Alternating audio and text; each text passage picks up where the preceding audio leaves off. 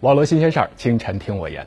最近的节目啊，我说了不少传奇的冠军，在强者如林的体坛，他们通往冠军的那条路注定不会一帆风顺。今天我就和您聊聊冠军养成法则。这两天人念叨最多的一个冠军就是德约科维奇了。在连续第二次击败费德勒之后，小德捧起了他第九个大满贯的冠军。夺冠之后的小德和去年一样，再一次品尝温布尔顿草坪的味道。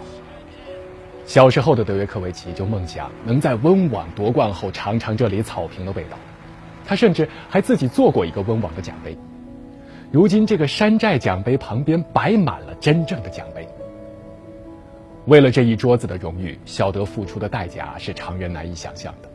每天的日程安排，从训练到其他活动，都得掐着秒表来计算。作为一名网球运动员，贯穿全年的比赛决定了他不可能有其他项目选手那样悠长的假期。即便没有比赛的日子，也得保持每天八个小时的训练量。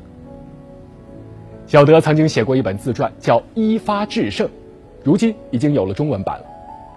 书里有这么一段描述：二零一二年，我在赢得澳网冠军后，突然想做一件事情，尝一口巧克力。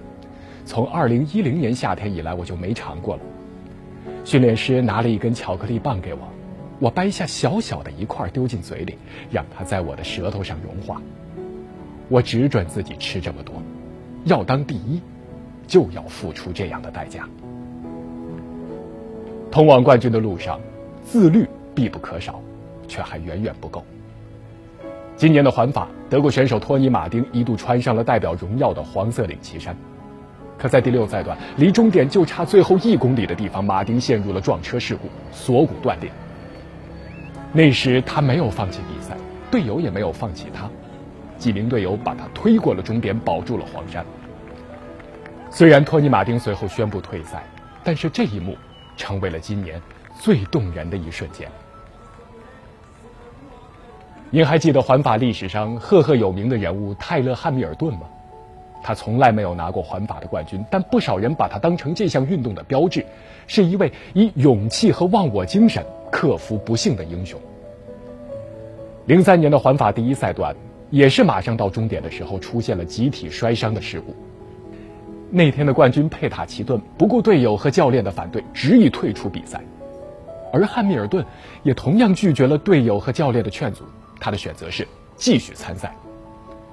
当时他的诊断报告上写着右肩锁骨骨裂。法网规定，参赛运动员不能在比赛中途服用任何麻醉药品。选择继续比赛，就意味着汉密尔顿得一直忍受这份疼痛。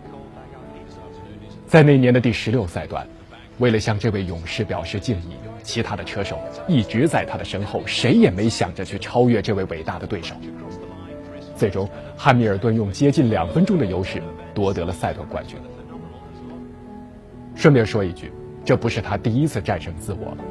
在前一年的环意大利自行车赛上，汉密尔顿也曾经摔断了锁骨，但是强忍剧痛坚持到底，最后夺得亚军。